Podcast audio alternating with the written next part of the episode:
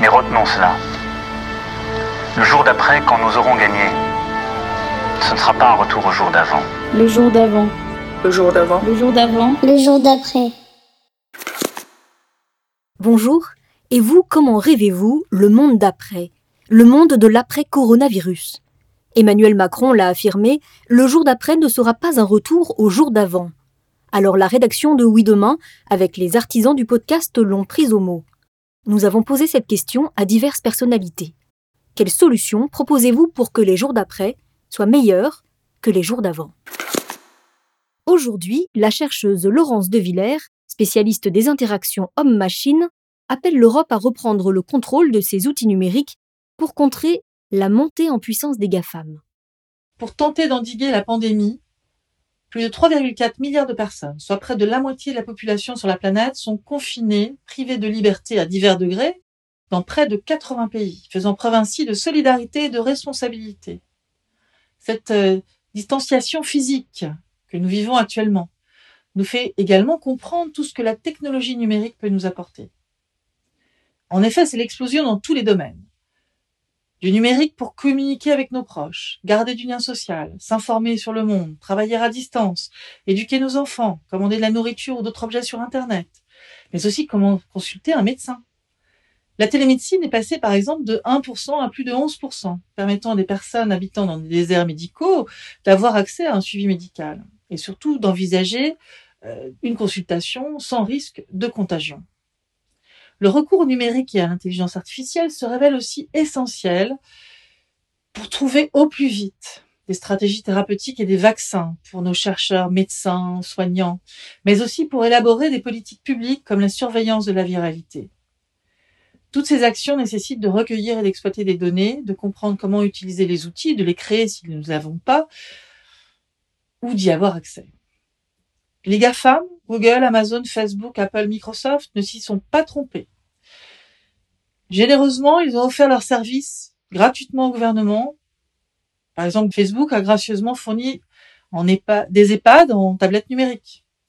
Apple et Google, qui se partagent le monopole euh, sur euh, téléphonie mobile, travaillent ensemble pour mettre au point une application de suivi des personnes en contact des malades.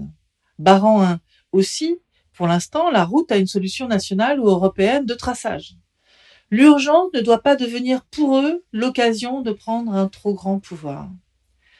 Le Covid-19 nous confronte donc à des réalités nouvelles, comme la dépendance à l'industrie chinoise pour les masques et les médicaments, mais aussi la dépendance à l'industrie américaine pour la santé et le numérique en général. Il y a donc bien une question de souveraineté numérique et sanitaire importante. Nous devons penser demain différemment, en étant plus autonomes, en déployant notre industrie et nos services avec le numérique et l'intelligence artificielle. Il faudra surtout réinventer les métiers nécessaires à la vie en société, en utilisant ces outils pour mieux gérer notre santé, notre vieillesse, notre cohésion sociale et notre environnement, avec plus de conscience des enjeux de souveraineté, des incertitudes et des risques, mais aussi des énormes bénéfices pour nous tous. Quels sont par exemple ces risques?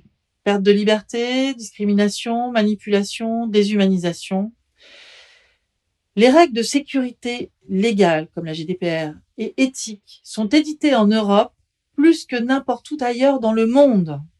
Nous devons inventer des solutions pour demain avec des outils numériques européens ou nationaux en les expérimentant en grandeur réelle pour vérifier qu'ils sont bien respectueux de nos droits fondamentaux, de nos libertés et de nos valeurs éthiques. Certes, il y a des dilemmes, par exemple entre la liberté individuelle et la société.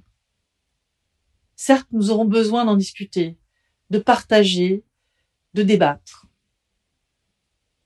Il y a un double effort essentiel à faire, à la fois pédagogique pour expliquer l'intérêt et l'utilité des technologies, et de transparence en créant des outils numériques éthiques by design qui favorisent leur compréhension et leur expérimentation. Nous sommes au début d'une page de notre histoire qui pourrait être extraordinaire et plus juste. Si nous sommes capables de démystifier le numérique et l'IA, et en intelligence collective, tous ensemble, si nous sommes capables d'utiliser ces outils numériques avec créativité et vigilance pour le bien de tous.